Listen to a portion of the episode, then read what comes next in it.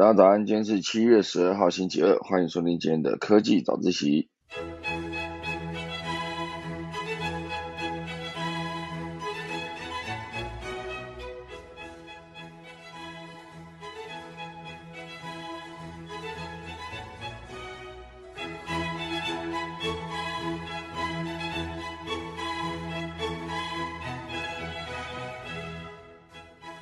天科技早起要跟大家分享几则消息。第一大段呢，会跟大家聊到就是斯里兰卡破产啊，这个国家破产之后呢，有没有可能造成很多其他的新兴国家全部都受到这个骨牌效应的影响？哦，这有没有可能是整个新兴国家经济体的一个骨牌第一张倒下？哦，接下来会不会出现历史性的违约潮呢？这是来自商业周刊的报道。哦，对，斯里兰卡现阶段呢，整个经济算是崩溃的状态。那当然，人家讲说破产，并不是说这个国家消失，而是说这个国家欠的钱呢，啊，可能很难再准时的还掉。呃，后续会带来什么样的影响呢？将来跟大家分享。第二大段呢，会跟大家聊到就是周杰伦的新歌《最伟大的作品》，现阶段依然是在社群洗版。为什么经过了这么多年哦，十六年第十五张专辑的现在？他依然能够在一片抖音歌曲中杀出重围。等一下跟大家分享如何这么老的品牌可以持续更新呢？第三大段会跟大家聊到，就是全球的人口即将在十一月突破八十亿，印度的人口呢明年将超越中国。等一下跟大家分享。钟声过后，开始今天的可以早起喽。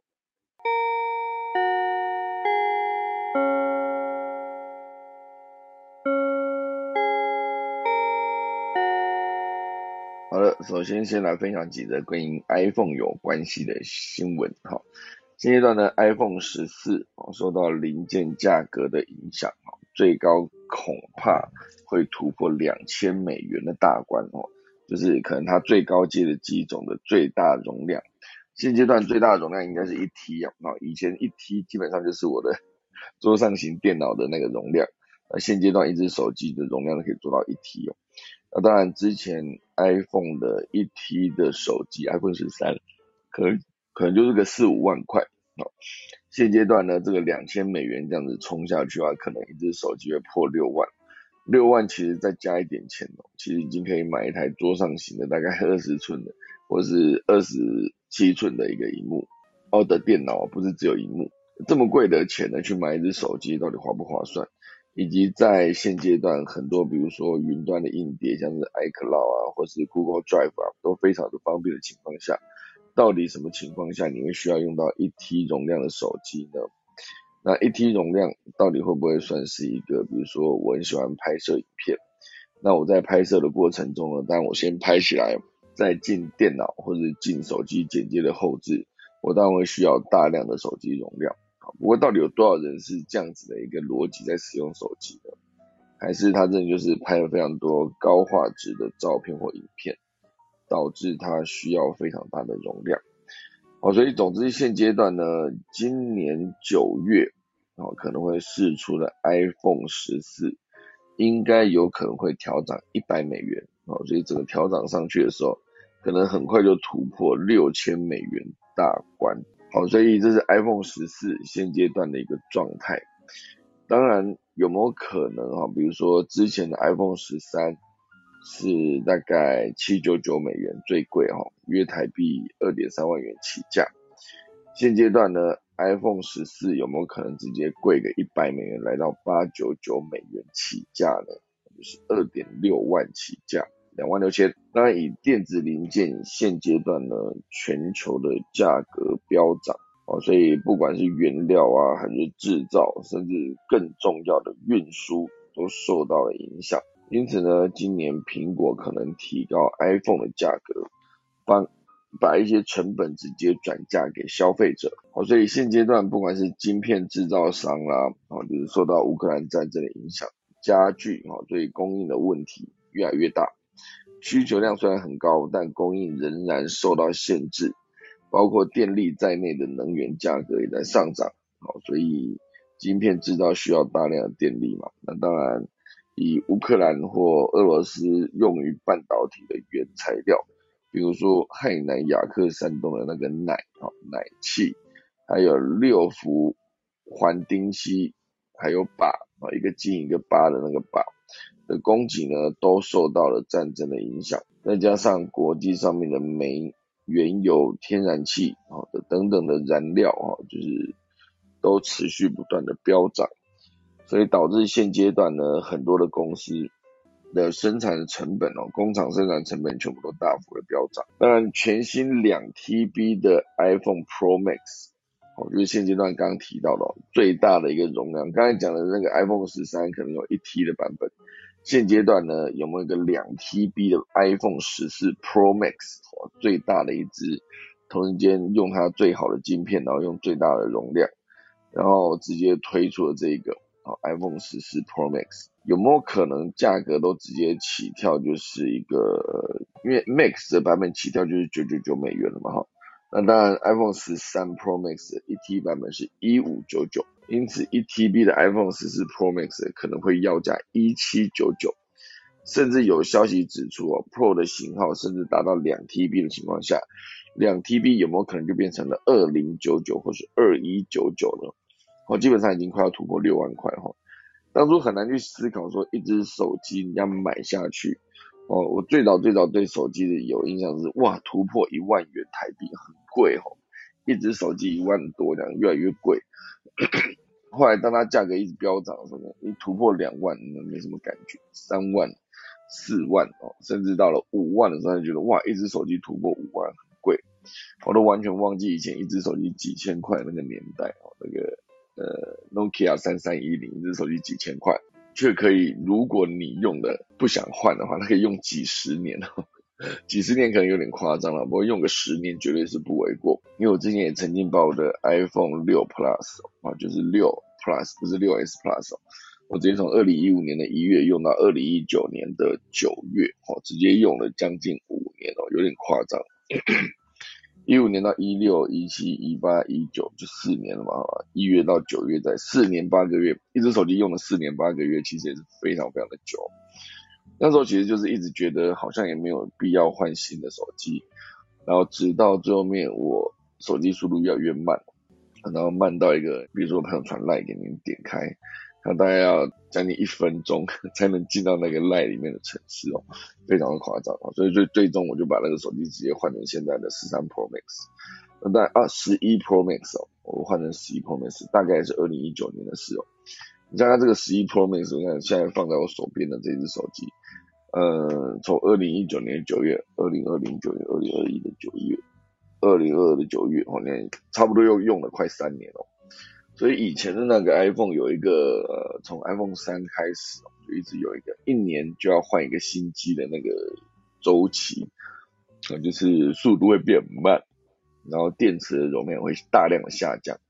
可是现在的手机越做越耐用啊所以不会需要这么快换一只手机。哦，所以总之接下来那个有没有可能两 TB 的 iPhone 十四 Pro Max 会突破两千美元的大关？算是一只手机卖到两千美以上，虽然它价格非常的贵，可是不知道大家是不是已经见怪不怪了。呃，两万两千多美元，OK 啊，大概就这样，就这样买下去。两 T，我现在的笔电，我现在正在用的这个笔电也是当初为了要简洁，所以我想说买个两 T，然后而且还是买 SSD 哦，SSD 的那硬碟相对比较贵。我现在如果说你可以用一个两 T 的手机，然后。基本上是什么内容都可以直接存在里面的，然后就是不用担心在呃你是不是需要一个云端硬碟啊，什么都不用，哈，直接线上用你的手机的容量就够了，好，这是来自 iPhone 相关的消息。那当然，另外一个跟苹果有关系的，呃，我觉得这个也是蛮有趣的一个科技影响人生活的一个应用。这讲的是全世界。哦，现阶段呢，所有的病患在一整年中，你去拿药，可是你却不吃，哦，拿了药却不吃，大幅增加了国家的成本，哦，差不多就是二零一六年在美国就五千亿的用药成本来自患者未依处方服药，哦，这是之前的一个统计，哦，所以二零二二年的 WWDC 哦，就是在几个月前过去的一个 WWDC。苹果为 iPhone 以及自家的穿戴装置，比如说 Apple Watch，发表了一个用药追踪功能，让人们跌破眼镜。因为这不仅是一个旧有的技术，啊，甚至市面上也有许多应用程式可以执行类似的功能。但即便如此，哦，为什么苹果仍然在开发者大会中推出这项功能呢？用药追踪真的有必要大肆宣传吗？这当然还是要解决人类在生活中真实遇到的问题。好，比如说你如果戴了 Apple Watch 之后，开启这个用药追踪功能，它其实没有什么科技性的突破，但几项细心的小设计，确实有可能改善目前医疗体系所面对的问题。好，所以现阶段呢，使用者能将所有的药品资讯都输入到苹果的健康应用程式里面，根据不同的服药需求呢，建立不同的提醒功能。而这个应用程式呢，则会在使用者需要服药时，透过 iPhone 或穿戴装置两个按钮的提醒，已服用或是跳过。而且在服用后的资料呢，都会被程式记录下来。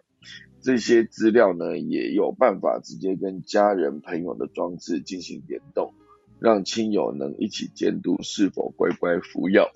而且也能在看诊时让医生针对患者的情况。进行呃这个看诊的调整，哦，所以这个当然是用使用者去记录数据，然后再回过头来用数据来造福使用者，哦，所以这个整个的 A P P 的使用呢，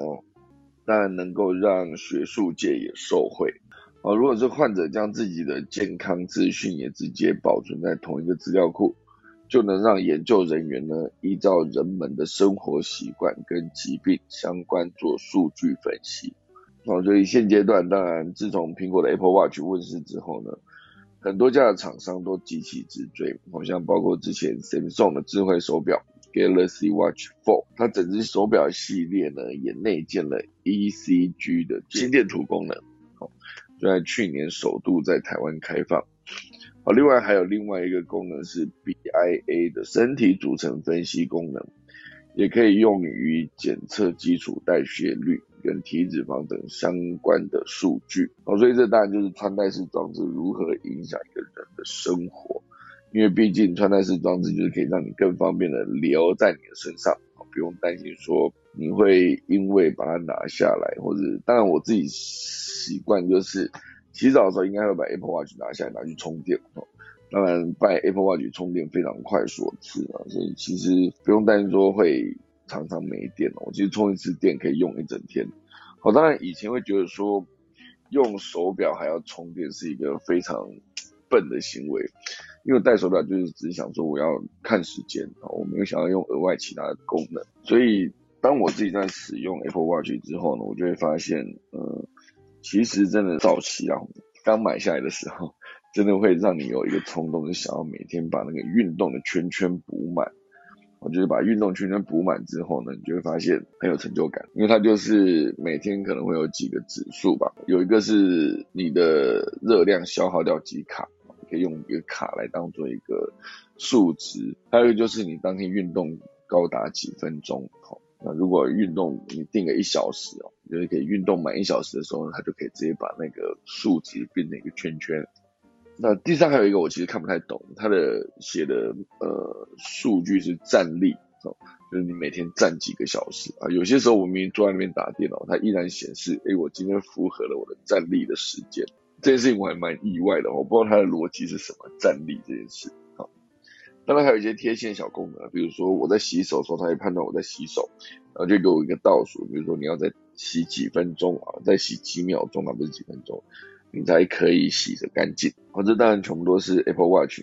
我戴下去之后呢，发现诶蛮方便的一个一个地方。好，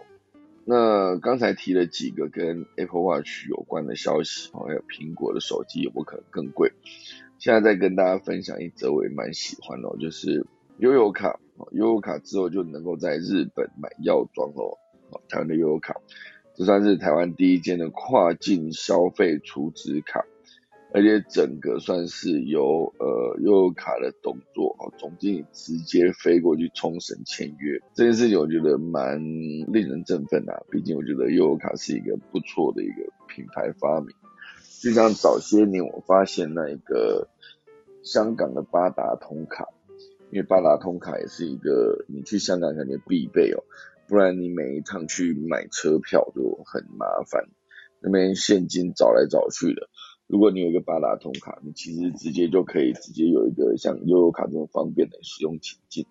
哦，甚至是路边的，我那时候印象很深刻哦，就是路边的冰淇淋餐车哦，就是卖冰淇淋的，也一样可以直接用八达通卡给它刷下去。那已经是一个二零零六年的一个，哇塞，大概十六年前了，就觉得蛮方便的。那时候我自己的体验呢，觉得哇，如果可以透过一张卡呢，直接让所有外国入境的观光客呢，可以快速的完成消费，也不用说去找钱，也不用去换钱，都不用，我直接用这个卡就是完成所有的交易，其实真的非常的方便。那时候觉得非常的有趣哈。哦，所以现阶段呢，当然这个悠游卡是直接开放了在日本可以使用。哦，所以第一阶段应该也是现在冲绳了。我说这就是为什么他们的悠游卡的董座要直接飞去冲绳签约？接下来有没有可能直接在金管会核准之下，下半年呢，你就可以直接靠着悠游卡在冲绳进行小额的消费？哦，如果可以的话，那悠游卡就变成台湾第一家可以跨境消费的储值卡，也是国内支付产业国际化的重大里程碑哦。所以以新台币扣款来绑定悠游付。哦，也是一个跨海储值的一个方式，哦，所以不知道大家对悠游卡的使用有没有什么心得哦？我自己是蛮喜欢，就是只要在任何地方，你可以直接拿卡出来刷，或者拿卡出来扣的时候，像搭车其实就非常方便了。你上车币一次，下车币一次，悠游卡就是这样子。哦，然后不够的话，那个点数不够，你还可以自动储值嘛。哦，所以当然，我觉得这算是一个蛮方便的一个使用情境。也提供给大家。好啦，正式来跟大家聊聊今天的第一则吧。好，第一则呢是跟大家聊到是斯里兰卡。斯里兰卡它其实在好像在印度的旁边吧。印度的旁边有个地方叫斯里兰卡。然后我之前对斯里兰卡的印象是它的香料，香料非常的厉害，有非常非常多种的香料，然后都是有南洋风味的感觉。好，所以现阶段呢，呃，斯里兰卡成为今年第一个破产的国家。当然，之前破产的国家也很多啊，冰岛曾经破产过。然后我那时候印象深刻，当商业周刊的报道冰岛破产的时候，我还直接去思考要不要去购买冰岛克朗。冰岛的货币叫做克朗啊，那时候想说要不要去买冰岛克朗。然后在破产的时候买，那我相信冰岛总有重建的一天嘛。我就当时当然是没有买，然后所以一下子时间又到了现在啊。冰岛后来甚至他们 他们还踢进世界杯啊，虽然踢进世界杯跟那个破产没有关系啊。我的意思是说，很多破产过或者破产边缘的国家，我都呃像之前的埃应该说希腊啊，希腊也曾经破产过。就是曾经的欧洲五国嘛，就是呃葡萄牙，然后意大利，然后还有呃希腊啊，然后就是 P I I G 啊好像爱尔兰曾经也是蛮严重的哈，P 就是葡萄牙嘛，然后 I 就是呃意大利跟爱尔兰嘛，是吗？有点忘记哦，然后 G 就是 Greece 啊，就是呃希腊，好。然后这几个还有一个 S 是什么？西班牙吗？我来查一下欧洲五国。当初在看他们这几个国家在欧洲都是经济非常的有问题哦，所以五国我看一下哦，欧洲五国在我们的维基百科上面有写过啊，就是欧洲联盟五个经济相对较弱的经济体的贬称啊。所以以 P 来说，确实是葡萄牙那。意大利 I，那爱尔兰 I，那 Greece 是那个呃希腊，然后西班牙是 S，好的没有错，所以它的拼音缩写就是葡萄牙的 P 嘛哈，P I I G S 哈，就是 P I G 就猪哈，Pigs 哈，然后后面还有一个 S，那西班牙那个 S，好，所以就变成欧洲五国。那当然原本的 I 哈，P I G S 就是欧洲四国嘛，当然那时候少了爱尔兰，后来也加入了。就在整个五国中呢，就是经济相对的比较弱，好，那当然在之后，在英国也被纳入其中了，因为英融英国一样遭遇了那个金融危机，然后同时间，呃，英国还要脱欧嘛，好，所以离开欧元区之后，虽然他当初是没有加入欧元区啊，不过，呃，脱欧确实对英国的经济造成一定程度的影响，好，所以这整个欧洲五国呢，就是从。原本的欧洲四国变成五国，变成想要把那个英国加进去，就变成了 P I I G G S 哈，就变成了欧洲六国了哈。这个英国也加进去，真的是蛮惨的哈。好，所以总之呢，很多国家都曾经破产过。那一个国家没有办法偿还外债啊，直接破产。呃，俄罗斯在六月则因西方制裁呢，也爆出违约哦，就是缴不出一些。要偿还的钱，没水、没油、没电、没钱、没食物，所以这算是一个开始。高达两千五百亿美元，差不多是新台币七点五兆的新兴市场债，接下来有没有可能全部沦为不良债券呢？我就是把整个新兴市场呢拖入历史性的违约潮，我就是直接就给它违约下去哦。确实是蛮严重的，而且过去六个月哦，新兴市场中处于不良水平，也就是被投资人视为有违约可能性的主权债务，已经翻倍至十九国，那十九国总人口大概九亿。哦，目前比较脆弱的前五国呢是萨尔瓦多、加纳、突尼西亚、巴基斯坦还有埃及哦。这几个低收入的国家的债务危机呢，其实如果一旦全部爆发的话，对未来的经济体来说，绝对是一个非常严重的打击。哦，这算是一个一九八零年代以来最糟糕的新兴主权债的违约潮。哦，所以这个状况跟一九八零年代拉丁美洲的经济危机有点相似之处。哦，就是当初的经济危机当然是跟美国有关哦。美国联准会的加速升息，哦，推动美元升值，也让所有原本投资在中南美洲、拉丁美洲的所有的钱呢，再一次一转眼就全部回流到美国，呃，导致整个中南美洲因为可能你楼盖到一半，啊，经济热到一半，全部被掏空撤资，撤资之后呢，整个的美国经济当然又再次回到大好的状态。同时间，因为呃整个南美洲哦、拉丁美洲他们的状况非常的糟糕哦，所以就很多的呃地产啊，或者是物很多的物品啊物资，全部都是低价抛售的状态。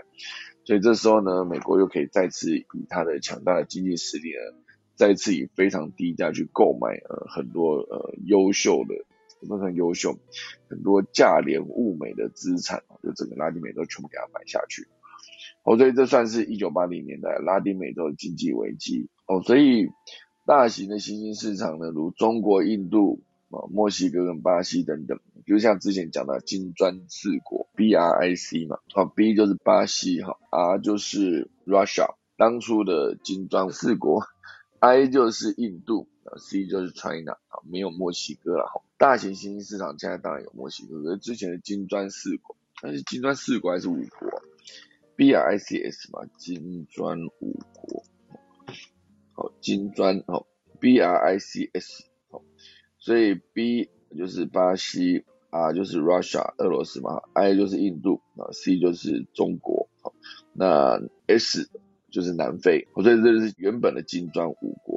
哦对，原本这是金砖四国嘛，没有南非，后来南非加进去变成金砖五国，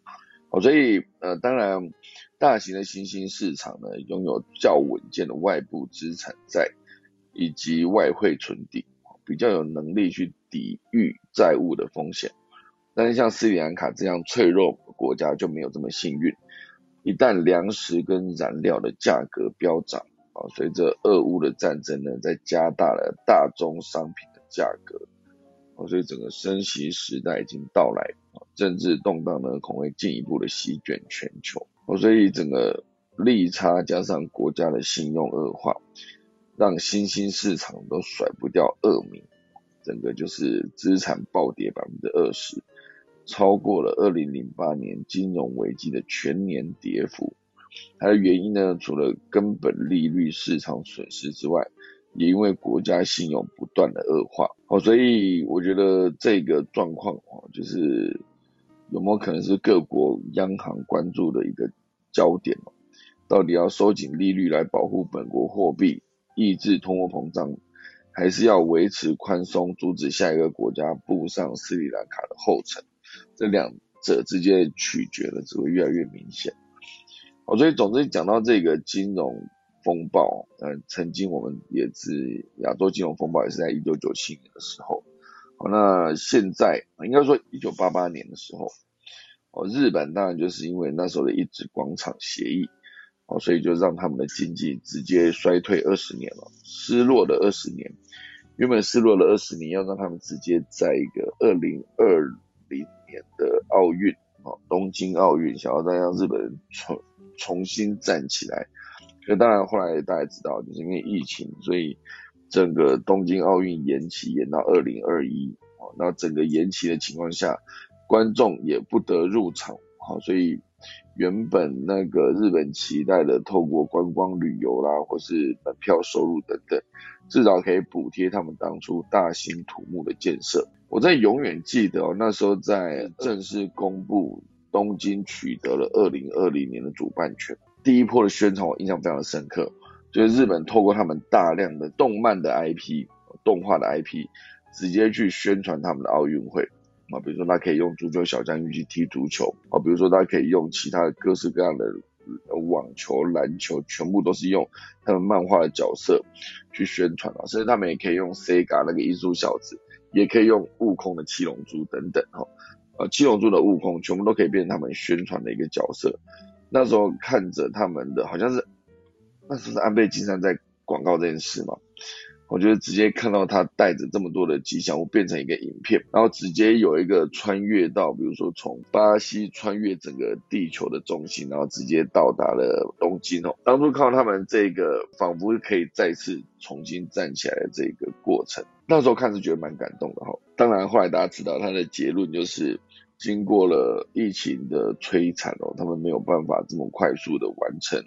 所有的收入哦支出打平这件事，没办法。最终呢，当然就是依然是站不起来的状态，我觉得蛮惨的哈。那当然现阶段呢，呃，现在会去思考，就是日本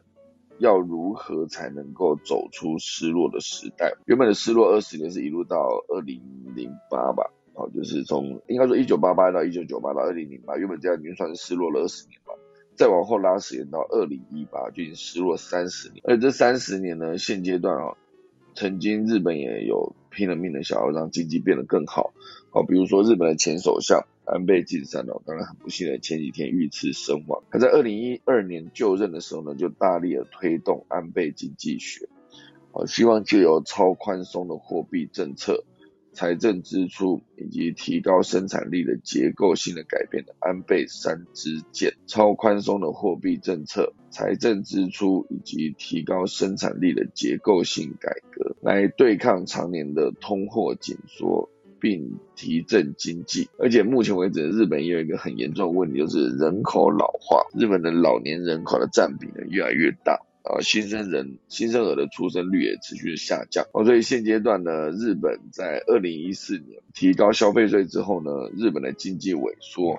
尽管执行超级宽松的货币政策，也是及直到近几个月啊，全球通货膨胀压力不减下，日本才达到了两趴的通膨目标，但也带来了万物齐涨的恶果。哈，安倍经济学哦，当然跟过往的日本政府相比。的确取得了一定的成功，但就现况而言呢，任务尚未圆满达成哦。所以如果以现阶段哦，大家去看日本的经济，当然还是相对的比较辛苦。三十年来，如果排除三次消费增啊消费税增税的影响，通膨率呢始终未能突破日本央行设定的目标两。而且经济长期停滞呢，也拉大了薪资的差异，所以这就是为什么趋势大师大前研一在二零零六年呢，就会以一个 M 型社会来探讨消失的日本中产阶级。但这 M 型社会不单单只出现在日本，二零零六年这个 M 型社会出来之后呢，就发现很多地方都是一个状态，就是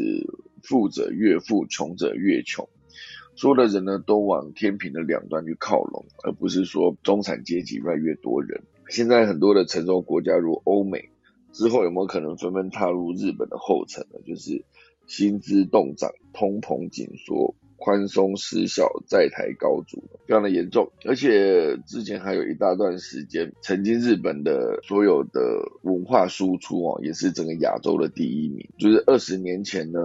日本的经济规模仍然是全世界第二，不止物价高啊，论及流行文化、生活品味，都是邻国仿效的对象。当时木村拓在二十四岁主演一个长假，就风靡了全亚洲，成了哈日族追星的起点。那当然。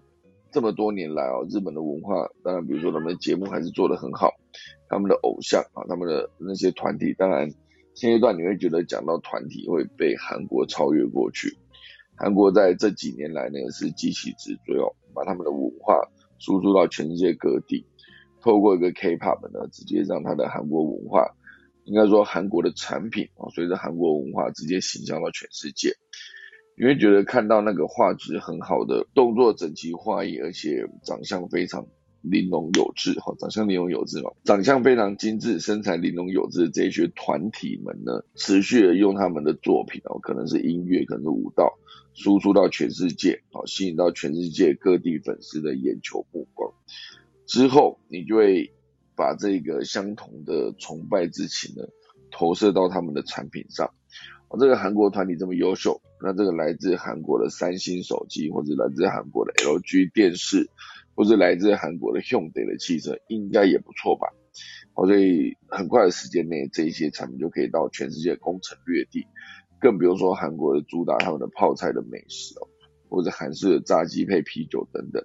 全部都是透过这种呃文化扩散的方式，把他们的文化就是扩展到全世界。当然，曾经这一切在亚洲。全部都是日本在做的事情，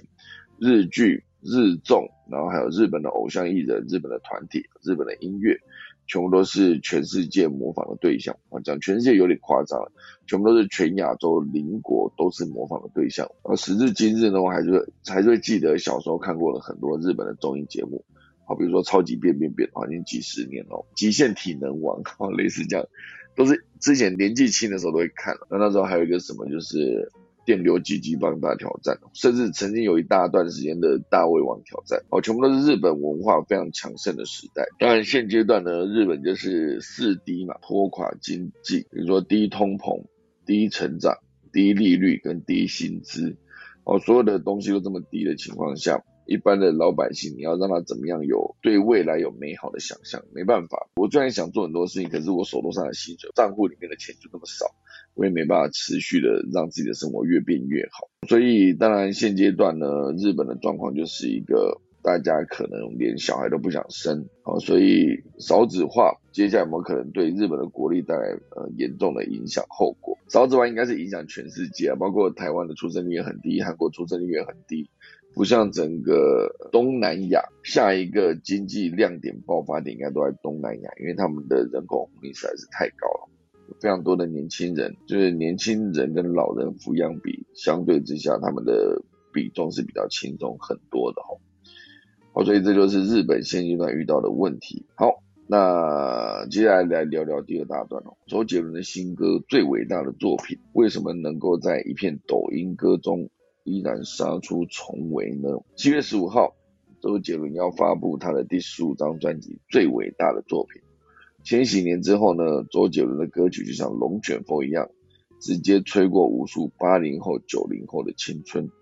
成为记忆里面呢最有味道的风景。就是这篇呢，来自数位时代转载。爱范儿的这篇文章哦，就是分享了周杰伦的一个过去。十九年前的七月十九号，也就是二零零三年，大家思考一下，二零零三年大家在干嘛？我还在当兵呢，那时候还在当兵，那时候周杰伦有一首歌叫做《以父之名》。那个时候就是周杰伦忘记第几张专辑，因为我记得他第一张专辑应该就是这嘛，同名专辑，就是《龙卷风》啊，或是或是哎，《爱在西元桥》好像是下一张哦。总之就是在那个时候，我觉得。那个年代真是个很幸福的年代，就是一九九八年的时候，同时间有非常多的，你看男歌手周杰伦，女歌手蔡依林，然后男团有五月天，女团有 S.H.E，全部都在那个时间前后就是突然间爆发起来了。音乐非常辉煌的一个年代，当然过了几年，说二零零三年那时候我在当兵的时候，印象深刻就是《以父之名》这首歌。我那时候我是直接要搭着车去那个屏东，就是我是一个在负责采买的一个兵这样子。采买一般都是士官，可是我却是一个兵哦。我去做采买的时候，我必须要先潜下去找那个。我们整个大部队到屏东之前，我必须先去搞定当地的伙食嘛，对，先知道要去哪里买菜，然后 去搞定厨房整理等等，所以我就先跟着我们的排长直接下去，然后那个排长就是一整路没有在开玩笑，从桃园到屏东完全没有停的，一直在播《以父之名》这首歌，从头到尾，他就算换首歌都好，你可以播个《东风破》都没关系，可是你就是一直给我播《以父之名》，从头到尾。大家想看桃园到屏东慢慢开，也没有开很快哦，肯定要五六个小时吧，哦，四五个小时一定要，我就是四五个小时全部从头都在听《以父之名》这首歌。当然那个时候就是《以父之名》这首歌却影响了全世界的很多的华人的听众，甚至呢七月十六号还被歌迷定为周杰伦日。而经过十九年后的现在，啊，周杰伦在七月十五号应该也算是有意选择啊，七月十五号会发布自己的第十五张专辑。啊，专辑叫做《最伟大的作品》，与当初叶惠美发行在电台先首播类似。哦，周杰伦也在之前在多个平台率先播了专辑的新歌。哦，所以这个当然是陪伴了很多人青春的记忆哦。啊，然后比如说《晴天》这首歌，我觉得让大家回想起自己在念书的时候青涩的跟同学间的纯纯的爱情。那或者是你可以直接在呃当时的两河流域展之后，周杰伦看完之后，果然就是厉害的创作者，他可以马上写出《爱在西元前》哦，里面提到的美索不达米亚平原、汉谟拉比法典等等，哦，全部都变成原本我们在教科书上面学到的东西。竟然都可以直接被他放进歌里面哦，所以距离周杰伦上次发布新专辑是六年前了，六年前了，哇塞，六年前是不是塞纳河畔左岸的咖啡那一次哦，告白气球，真的吗？那是六年前的事，是不是？哦，所以总之呢，六年前有新专辑，然后六年之后的现在，最伟大的作品出现了哈，最伟大的作品，他当然讲的就是在歌里面他去致敬哦，很多经典的作品。啊，不管是达利啊，达利永恒的记忆，或者是龙虾电话，或是常玉的曲腿裸女，然后还有呃莫内的睡莲日出印象，然后还有蒙克的呐喊，梵谷的星空啊，徐志摩的再别康桥，翡冷翠的一夜等等，当然还有朗朗的钢琴作品。这边讲的就是一整个伟大艺术家的狂想曲。好，这就让人家想起之前的一部无敌耶伦的电影哦，就是《午夜巴黎》。男主角呢也是在名流派对中邂逅了一个一个的艺术家，非常酷。那个《午夜巴黎》这件事情啊，这部电影呢，其实我还蛮喜欢它整个的氛围哦，就是非常有文艺气息，而且蛮也蛮有一种奇幻的感觉。那当然，周杰伦在这么多年来呢，都可以因为他的新作品。继续在华语乐坛呢，算是有一定的声量影响力。而且周杰伦曾经也说过，他很少听别人的歌，因为他十六年前写的歌呢，到现在还在流行哈。这点算是毋庸置疑啊。毕竟我自己在骑车的时候，不知道听什么时候直接播周杰伦，就发现有些时候老歌还是有老歌的韵味。甚至在两千年周杰伦出道的时候，即算是一个华语乐坛的巅峰。他的第一张专辑《J》哈。当时获得了最佳流行音乐演唱专辑、最佳制作人、最佳作曲人的三大金曲奖奖项。同年被打败的人呢，有王菲、那英、孙燕姿跟莫文蔚。所以这个最强的一个第一张专辑哦，就是平地一声雷的出现之后，让大家看到周杰伦的创作能量其实真的是非常多。就是不管是后来的双节棍，还是呃。各式各样曲风的作品，你会发现他的作品真的融合非常多的元素哦，不管是各个地方不同的乐器的风格，还是各种生活中可能会听到的声音，哦，比如说喇叭声啊，比如说乒乓球撞击桌面的声音，哦，比如说船鸣笛的声音，比如说车子在呼啸过的刹车声等等。哦，都会一直出现在他的作品里面，让他的音乐变得更丰富。哦，所以后来呢，大家如果直接看周杰伦的作品，本来是以一年一张的频率，哦去发布了范特西八度空间夜惠美七里香十一月的肖邦依然范特西六张专辑，在当年呢就是一个非常强大的一个常常霸榜的一个作品。哦，所以周杰伦算是一个后来，当然大家知道他去演了电影《不能说的秘密》，然后也演了《头文字 D》，后来就是直接在《青蜂侠》里面，我那时候印象很感动，我看到在电影院里面播的《青蜂侠》的电影结尾的时候放的片尾音乐是《双截棍》这首歌，我感觉很特别啊，因为这首歌本来会在其他地方听的，所以这讲当然就是周杰伦经过这么多年，当然曾经也有人就是说他可能已经江郎才尽啊，说他已经创作不出新的感觉的作品。当然，我觉得每一个人作品都有自己的风格。那之前甚至看过一个周杰伦的铁粉啊，他就是特别强调他是周杰伦的铁粉，还列出他是铁粉的证据等等，然后来告诉大家说，他觉得周杰伦音乐不行了，不行在哪里？这样。不过经过这么多年呢，大家可以去思考下一个周杰伦在哪，可能很难再找到下一个周杰伦，或者就像你想要再找下一个五月天哦，下一个蔡依林哦，曾经有那么统治地位的一个歌手。好像都变得相对比较难哈。好，那这一段当然就是讲的是周杰伦的新专辑哦，竟然一出依然是非常有声量的爸爸。那这里讲到其实很多的品牌，他们都必须要让自己的商品都找到新的方向，以免让自己的商品过时。比如像这边另外一个例子是讲到养乐多不卖肠道健康，转攻安眠机能，有一款爆红的新品，熬了二十年了，现阶段已经上线哈。养乐多的新品养乐多一千，还有厚生劳动省认定的舒压效果，受到市场关注，几乎也成为有钱也买不到的梦幻商品。养乐多这公司呢，是一九三五年创立，原本做的当然就是呃保健肠胃的乳酸饮料啊，就养乐多这样。如今却开发出针对失眠市场的新商品，哦，这个其实是要解决日本呢，每十人当中就有一个人为了失眠而困扰。二十岁以上的成年人呢，有百分之三十自认为有失眠问题。哦，所以现阶段你可以有一个直接躺下去就好好睡一觉，这其实是一个非常幸福的一件事，很好睡的那种人。如果没有办法的话，你就必须靠一些药物，或者是睡前做一些运动等等，让自己累一点，都有可能让自己的睡眠时间可以睡得更深沉一些。当然，有些人。做了很多努力，依然是睡不好、睡不着。哦，所以当然以这一次的养乐多来看，养乐多的一千之所以会爆红，就是因为它上面有那个呃，让你可以舒缓心情，然后舒缓压力以及提升睡眠品质的机能。这就是养乐多一千，做起来整个的外包装就跟养乐多非常不一样。而且它有一个是养乐多一千，甚至是 Y 一千这两种不同的包装。哦，养乐多妈妈卖的都是养乐多一千，对，呃，零售通路卖的都是 Y 一千。两个商品主要的差别是包装容量跟价格，啊，里面的机能是一模一样的。哦，所以每一沫的单位就含有十亿个乳酸菌，所以一瓶一百沫就有一千多亿个乳酸菌，啊，就可以让大家睡得更好。哦，所以面对市场竞争呢？养乐多以一个新的切入点去找到一个新的方向，让这个九十岁高龄的企业啊，毕竟它是一九三五年成立，一九三五年到现在真的就是一个快要九十岁的一个公司。那当然还有一个新的产品，就有新的话题，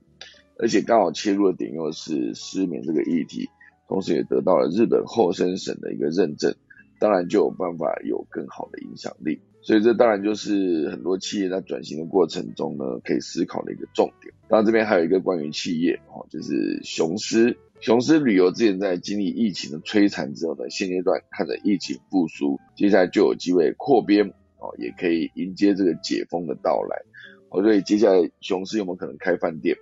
有没有可能开夜店？这都是直接转向生活产业的一个一个征兆哈，也不算征兆，就是他们的方向。未来如果雄狮开了饭店或是夜店，我希望大家不要太惊讶。所以这就是雄狮集团的董事长王文杰在日前举办的观光论坛上的一个即席发言。虽然事后维持神秘呢，不过依然是让大家看得出来。他们即将转型生活产业集团啊，这个切入点哦，所以本来雄狮在挺过过去的整个疫情期间呢，现阶段大家都摩拳擦掌，想要迎接旅游业的复苏嘛。那接下来它的布局可能会更快速、更层面布的更广，那就像开饭店跟开夜店一样。好，这就是一些企业面对改变的时候必须要做的一些调整。好，接下来带来今天最后一则消息喽。全球的人口即将在十一月哦突破八十亿，很难想象哦。原本之前一直在讲的世界人口是七十亿嘛，因为七月十一号，也就是昨天哦是世界人口日，所以联合国呢特别在七月十一号的时候发表了一份。二零二二年世界人口愿景的报告书，这报告内容呢就指出，世界人口将在二零二二年的十一月十五号正式突破八十亿人大关，而且预测再经过将近三十年，二零五零年会达到九十七亿人口，二零八零年呢直接突破百亿，非常恐怖哦！而且另外一个数据更接近哦，它是二零二三年。印度的人口将会超越中国，成为世界人口最多的国家。那这个世界人口愿景的报告有指出，就是八十亿人口大关在二零二二年的十一月十五号，八十亿人。我现在一直觉得现在人口应该是七十亿，就没想到是七十多亿哦。因为毕竟在今年的十一月十五号就要突破八十亿，所以现阶段世界人口数。总数看一下现在世界人口大概是七十七点五三亿，现在，哎，七十七点五三亿还是二零二零年的一个数据哦，七十七亿，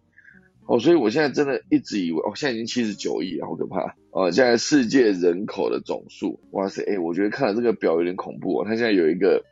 呃，就是世界人口，大家打世界人口总数有一个世界实时统计数。你就看那个数字一直在增加哦，七十九亿五千九百九十六万三千五百三十八，三九四十四一四二四三，现在已经四八四九五十，人口是这样在狂飙的，就那个人口就是从我刚开始讲这则新闻到现在哦，已经增加了一百多个新生人口数，就这么快，它那个数字基本上已经跟那个时钟有点像哦，它的十位数的那个人口。因为个位数那个数字呢，感觉有点像是码表在跑的样子哦，所以它基本上是维持一个一秒十个人，一秒十个人，是这样讲吗？哦，将近哦，将近三秒二十个人这个数字哦，非常的快，所以七十九亿五千九百九十六万这数字真没有在开玩笑了。就是当人口突破八十亿的时候，地球真的有办法负担这么多的人口去消耗地球的资源吗？当然，现阶段哦，就是二零五零年会达到九十七亿，二零八零年会突破百亿，达到一百零四亿，一直到二一零零年呢，就一直维持在一百亿左右的这个水准。当然，现阶段呢，这个地球人口以目前为止最缓慢的速度成长，因为各国的出生率都已经明显的下降。哦，所以以最多人居住的区域，当然分布在亚洲，哈，总计二十三亿。那其中中国是十四亿人口啊，并有二十亿人口，二十一亿人口居住在南亚跟中亚地区。印度人口也是十四亿。二零二三年就是明年，印度人口超越中国之后，就会成为世界人口最多的国家。以上就是今天的科技早自习啦，啊，准备来跟大家分享农民历。今天是七月十二号，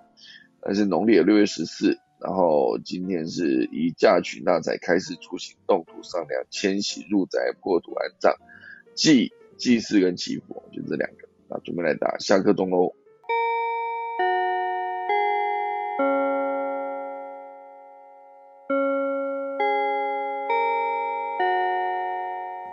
今天就谢谢大家收听啦。我来看看现场是我们的郭巴比在现场，看郭巴比今天想要跟大家分享什么内容呢？早安，早安，好烦。模仿你的早安非常的像哈，不容易啊。好，好，刚刚刚刚讲到那个世界人口，刚好昨天看到一篇，我们应该你会觉得就是人口还没有这么多，应该有时候是被歌误导了，因为很多。很多歌把就是人口的那个数字写进去，然后其实我们在二零一一年的时候，全球人口就已经有七十亿了。嗯。然后，但是在呃呃怪兽这首歌出来的时候，就徐怀钰那一首。嗯。那首歌好像是一九九八年出来的吧。嗯。然后，但是他那一首歌里面只写地球上明明有四十几亿人口，但是七十几亿吗？啊，真的。对，但是他的。它的歌词里面，大家如果记得的朋友可以搜寻一下《怪兽》那首歌里面，它有一句歌词就是写四地球上有四十几亿人口，但是那个时候一九九八年的时候，全球已经有五十九亿人了。哦，对，然后在二零零五年的时候，电话响喽。二零零五年的时候电话响。二零零五年的时候，呃，罗志祥他有。呃，一首《Chance Chance》，嗯，他那个时候对也写就是呃，什么五十亿人难得遇见了我哦，对，但是在二零零五年的时候，全球人口已经六十五亿了。对，你这是为了抓出这个东西不惜一切代价的，查的好详细哦。没有，是有我记得是有一篇报道，也是 CNN 的哦，嗯，好像是 CNN 的中文版，然后。然后连五月天有写错过，我不知道他是写错还是说他们只觉得这个数字就是一个数字这样。因为那时候他有跟陈绮贞合唱，有一首叫做《私奔到月球》。到月球，嗯，对对对。然后他就是他也写啊，这个星球天天有五十亿人在错过。对，但是他写这首歌的时候是二零零七嘛，那其实那段时间都已经。二零一零的时候就已经六十九亿人，所以二零零七的时候其实都是已经六十几亿了。嗯，所以有时候可能就是因为这些歌词误导，就觉得，因为我小时候的印象也一直在想说，嗯，就是全球大概是六十亿人口，嗯，很小的时候，真的，对，所以很还有很多，对，还有很多把人口数就是写入歌词，但是几乎都是写错的。哇塞，搜寻一下。哎，你这个好好专业哦！你感觉这边讲完，你可以早安新闻那边再讲一次，哎，这个非常的有用我觉得 真的就是我不会去意识到这件事啊，就是就是四十几，因为我对几亿人口这件事情比较有印象是陈绮贞那一首，就是私奔到月球这句这这句歌词我是有印象的。那徐怀钰刚刚你一讲，我就说哦，对我我你一讲四十几亿人口，我后面只会接，偏偏就是选中我，你知道，我会记得这个歌词，就是很老一个一个人，知道对，所以我可是我没有想过这件事情，就是你还你还可以直接去查到哪一年的人口是多多这事，嗯，真的是有够用心的，太厉害了。还有很多就是很多就是好像是王力宏，我记得他的歌里面有写错嘛，可是那个数数字确切要查一下。对我觉得这还蛮有趣的，就是为什么会把世界人口写错，竟然是在那一年写歌，我也是不太懂。对，这一点我也不太懂。对，然后嗯，跟刚刚跟大家分享这一则，然后有一则新闻是。在南非的新闻转换会不会太快？不会啊。在个开普敦海域，嗯，南非有个开普敦海域呢，这里有个福斯湾，然后大家搜寻的话可以看到这里有个海豹岛，所以这个地方呢，它一直是大白鲨猎食的地方，然后还有很多就是旅行社他们会专门到这个地方，就是让观光客在笼子里面观赏鲨鱼捕猎食。就是近距离看大白鲨，但是从二零一五开始呢，他们有在这个地方追踪了两头雄性的虎鲸。嗯，那因为他发现他们是用很暴力的虐杀方式在捕食大白鲨，他们的大白鲨的身体就是被撕碎。对，捕大白鲨哦，他他们就是身体被撕碎之后，只吃掉肝脏跟心脏，然后大白鲨就这样被冲到海滩上。然后这个期间已经就是持续了五年。那研究人员他结合这五年的数据显示，这两头大白鲨已经直接影响到原本这个大白鲨统治。呃，这两个虎鲸啊，更正，这两个虎鲸它已经嗯直接影响到原本这个大白鲨的栖地，因为这一代的大白鲨数量突然急速的下降，而且有数就是几十条它被标记追踪的鲨鱼会刻意避开这个虎鲸猎捕的海域。嗯，就是完全放弃他们本来主宰的领海，就是怕了他们这样。嗯，那虽然虎鲸本来就被称为杀人鲸，可是他们猎杀就是大白鲨到就是直接影响到栖地生态这么明显的状况是很少见的，因为嗯，他们通常不会捕食大白鲨嘛，他们就是杀海狮啊，或是偶尔攻击蓝鲸这样子。嗯，因为大白鲨它的战斗力就是太太高了，所以你猎捕它们也很辛苦。但是研究人员发现，在南非海域这两头虎鲸呢是比较罕见的，呃，扁齿虎鲸，它们好像就是有点变态，它们好像就是组队专门猎杀鲨鱼，而且他们分工合作，对，他们还分工合作，就是会攻击左右两边。哦，所以他们两个被取的名字叫做左旋跟右旋。这个怎么看出来？就是，嗯，这个怎么看出来？就是在大白鲨身上的那些伤势看出来，还有虎鲸他们身上就是观察到他们就是身体上受伤的位置。他们两个就是负责左右两边。然后虎鲸它在生物学上分类其实是海豚科，所以其实可以说它是一种大型海豚。嗯，外观看起来就是呃圆头啊，然后它的嘴巴尖端尖尖的。然后身体是很粗壮的流线型，眼睛后方有白斑，然后侧面就是有一个很经典的 S 型的界限斑纹，嗯，就是你在海洋公园常常看见的那种，因为他们很容易跟人类互动，听取指令。那虎鲸的脑为什么会这么聪明？因为它跟人脑一样，它有一个共通点，就是它们也有海马回跟杏仁核，哦，就是它除了记忆之外，它还有情绪处理的系统。那就像刚刚说的一样，他们会群体猎食，而且他们有一个很独特的捕食技能，就是在遇到鱼群的时候，他们会做一个叫旋转木马猎食法，听起来很浮夸哦，好厉害哦。对，这也是人类取的啦。不过他们就是会先轮流到鱼群的下面去转圈圈，它就是制造个漩涡出来之后，鱼群就会被集中在中中间，然后在转的差不多的时候，其中一条虎鲸在。呃，划过这个鱼群的中间，把他们吓，就是吓跑，让他们往外，往外就是集中这样子。嗯。然后其他的虎鲸就会很轻松，张开嘴巴就吃到了。嗯。所以他们的集体意识是很强的，就是很高度的社会化，然后分工很明确。不过他们有一个比较 sweet 的地方，就是。他们行动一致，比较不会放下同伴。如果说有看到曾经有一群虎鲸搁浅的状况，如果有看到的话，其实可能只是因为其中有一只生病了，没办法游走。嗯嗯，有兴趣的朋友可以搜寻 Life Science 的报道，了解更多细节。以上跟大家分享。哇塞，今天郭芭比带来的两则都非常的精彩，好不好？那个虎鲸刚才你讲那个螺旋捕食法，我也直接想到。因为在自助餐店装过汤，你知道？如果在自助餐店 装汤，你要把底下对不对？我跟你说，我以前在自助餐店，我可以直接把那个，比如说它是一个玉米汤，我可以直接把玉米不是那种一块一块，是一颗一颗那种玉米汤哦，我可以直接捞掉，捞到它变成一道菜，你知道？你懂吗？就是你先拿汤匙在那边转，有没有？等它转出一个漩涡之后，就把汤匙突然间停下来。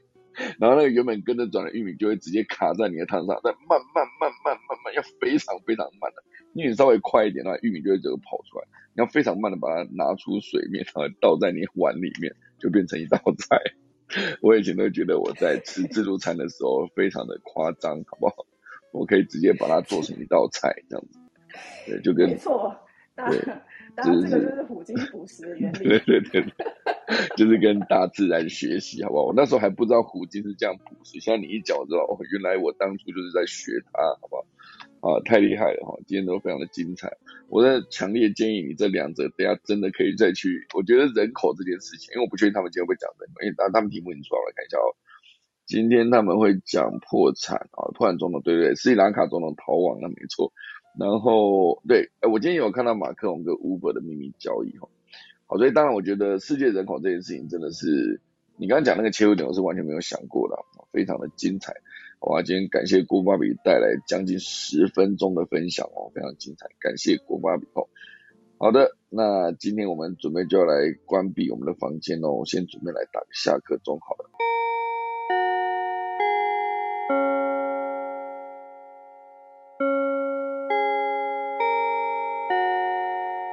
好的，今天就谢谢大家收听特地早自习啦，明天七月十三号早上再见，大家拜拜。